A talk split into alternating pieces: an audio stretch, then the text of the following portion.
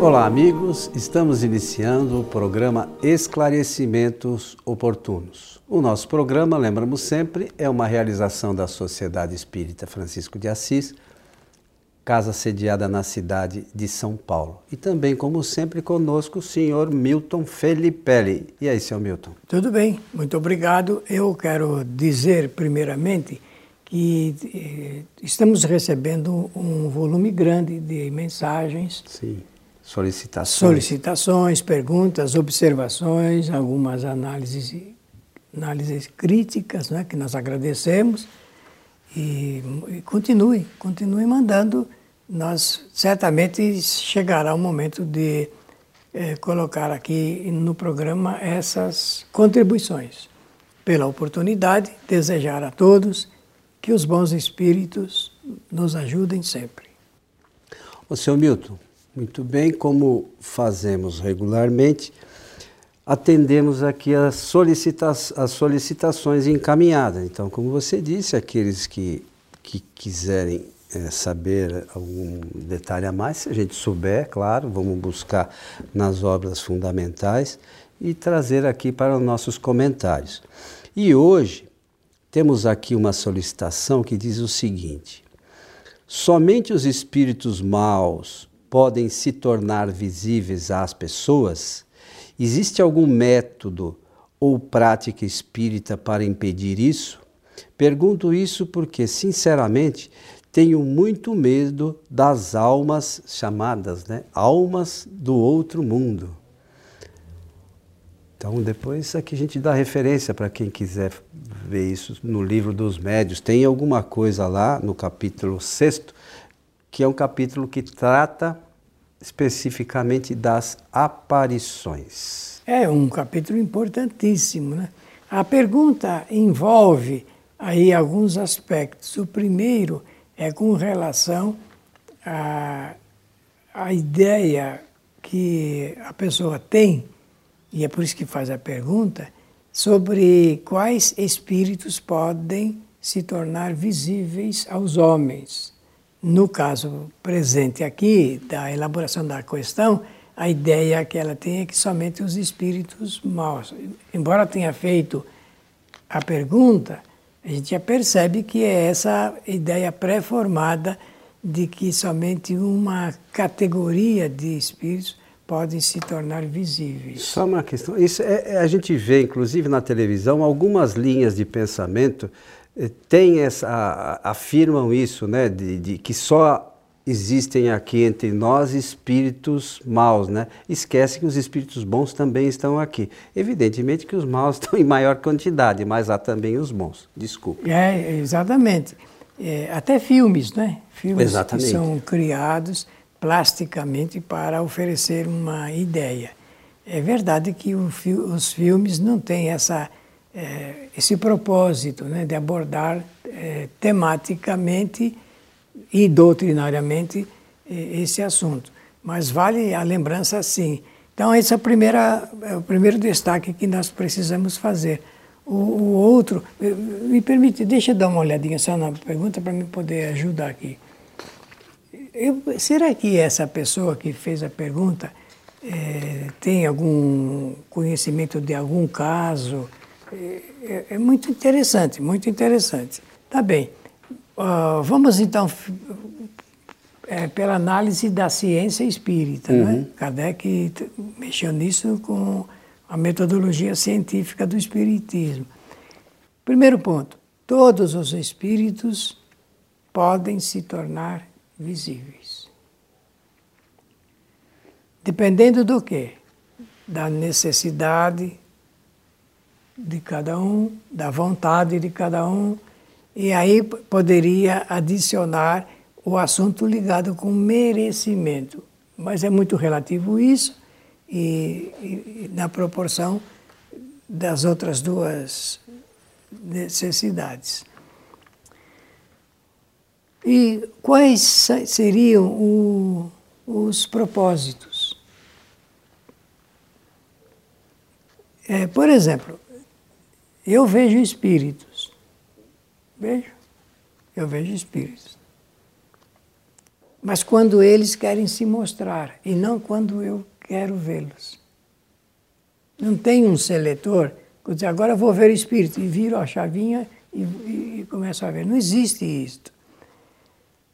E por isso que eu falei da necessidade, merecimento e, e tudo mais. Esse é um, é um ponto. Então, é, a essas pessoas que veem espíritos, Allan Kardec chamou, pela ordem das classificações, como médiums videntes. Quem vê espíritos é médium e é médium classificado como vidente. Vidente é aquele que vê espíritos. Clarividente é aquele que vê acontecimentos do mundo material. São coisas distintas. Distintas. Então precisa, a gente precisa ter esse, essa noção. E, e outro detalhe é que não existe prática nem metodologia da ciência espírita para impedir que uma pessoa veja, por, pelo motivo que eu acabei de salientar. Quando ele se mostra, sempre o espírito que se mostra ao, ao ser é, vivente, digamos assim, que nós chamamos médium, médium vidente. Sempre pensar no seguinte: quem vê espíritos é médium, em primeiro lugar. E é médium chamado médium vidente. Ah, o assunto ligado com o medo eh, das almas do outro mundo não existe alma do outro mundo, existe porque todos os espíritos pertencem é, à Terra, pertencem à humanidade da Terra. Agora, nós somos 7 bilhões e 500 milhões de espíritos encarnados. Encarnados. Todos esses, essa quantidade que eu salientei, toda essa quantidade possui a ferramenta chamada mediunidade. Possui. E o Espiritismo chegou ao ponto de fazer algumas indicações a respeito desse assunto ligado com o desenvolvimento da faculdade chamada mediunidade. É uma faculdade do homem, uma faculdade do espírito enquanto encarnado. Então, o espírito no mundo espiritual não é médio. Não, não, não tem por que ser, né? Não tem jeito dele ser intermediário. É. A intermediação está desenfaixado do corpo é através do pensamento, o processo da comunicação. Passa a palavra agora ao Coelho. Então, é, é, essa questão relacionada às aparições, que tive a oportunidade de depois dar uma lidinha aqui no livro dos médios, é, ela acontece por conta é, do perispírito. Então a gente tem que entender uma outra questão, que nós, é, como encarnados, nós temos o espírito, o perispírito e o corpo físico. Né? Nós temos essas três coisas. Quando a gente retorna para o mundo espiritual, o corpo físico não tem mais, mas o espírito e o perispírito continuam existindo. Então, o, o perispírito no mundo espiritual é um aglomerado de fluidos que o espírito, pelo seu pensamento, é, faz em volta dele. E como é que isso se dá? É, é, essas aparições? Pela transformação é, é, algumas é, um outros elementos que o, que o espírito é, coleta na própria região onde está e ele faz a transformação do seu perispírito, permitindo que esse perispírito seja visto, às vezes tocado. É, uma coisa que o Milton mencionou sobre ser médium os médios não, só, não são só espíritas. Há pessoas de todas as religiões, ou até que não tenha religião nenhuma, que tem essa faculdade da mediunidade.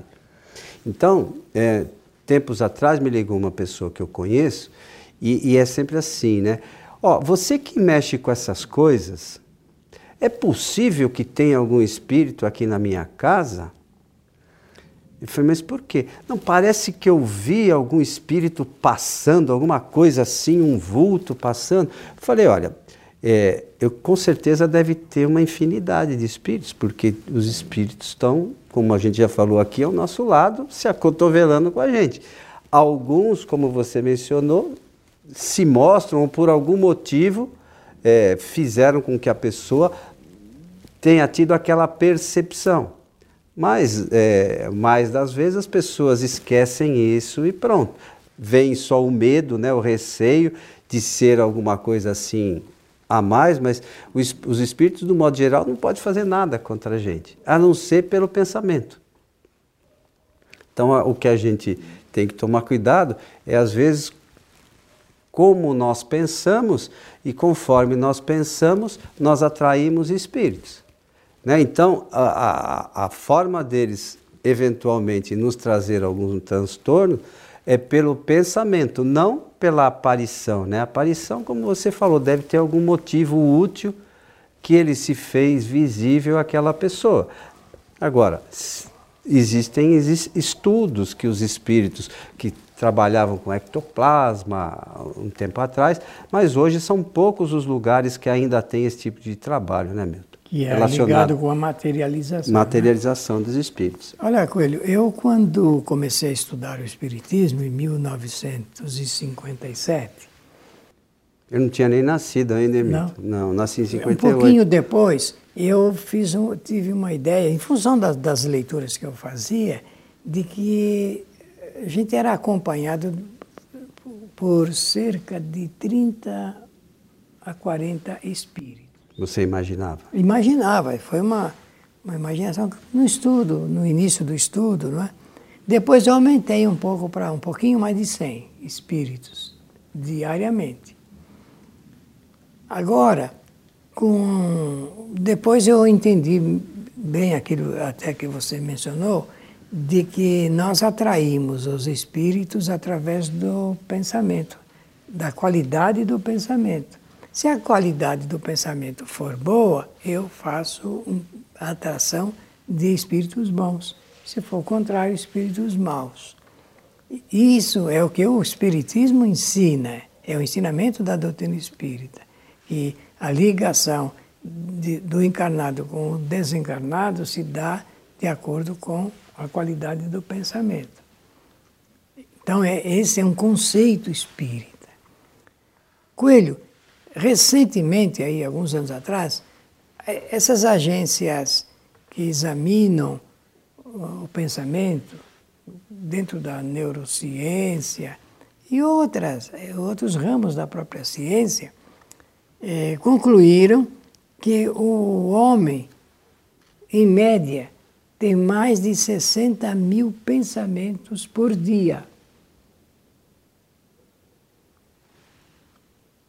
Então, eu, aí eu, tive que reciclar o meu conhecimento. Se nós atraímos os espíritos através do pensamento, e se em média eu tenho mais de 60 mil pensamentos, significa que eu posso estar conectado, ligado com mais de 60 mil espíritos.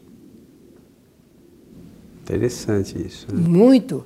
E eu fui entender melhor isso quando, na década de, de 90, comecei a aprender a mexer com o computador. E em seguida veio a internet. A internet é uma rede de comunicação pela, pela rede mundial de computadores. De forma que dá para a gente então entender o, o, que, o ensinamento do Espiritismo e essa abordagem. Por isso que eu dei crédito e validei bastante essa pergunta, porque essa preocupação de quem fez a pergunta deve ser de ordem geral, ou não? Claro. E temos que tomar cuidado então com o quê, hein? Com os nossos pensamentos. Com pensamento. Se quer ficar, se você quer realmente estar ligado com espíritos bons, apoiadores, sustentadores, auxiliares, protetores, guias espirituais, então você tem que ter um tipo de pensamento, a qualidade de pensamento. é essa qualidade que vai fazer essa ligação que nós podemos é, conectar. Eu quero aproveitar aqui, Milton, fazer um comentário sobre a, a quest as questões relacionadas às aparições propriamente ditas. É, nesse capítulo, lá é, na frente um pouquinho, tem as primeiras perguntas e no final lá tem um ensaio teórico sobre as aparições, que é mais ou menos é, o que trata ali, está mais ou menos relacionado com o que trata o capítulo 14 do, do livro A Gênese, dos fluidos, é, que ele fala da fotografia do pensamento, né?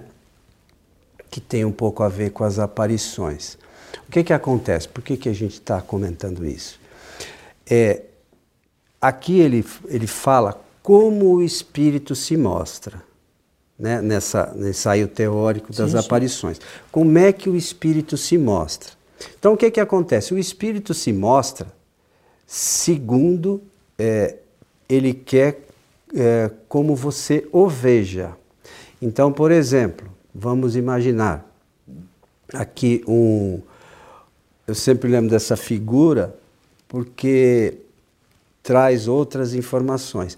Vamos imaginar aquele, antigamente tinha aquela cigarro Marlboro e a propaganda tinha um homem em cima de um cavalo. Lembra disso? Lembro. Então, vamos imaginar que aquele espírito queira de uma certa forma se mostrar para nós por algum motivo. Então a gente vai falar, olha, esse é aquele espírito do do, da propaganda do Malboro, é o, o seu fulano de tal.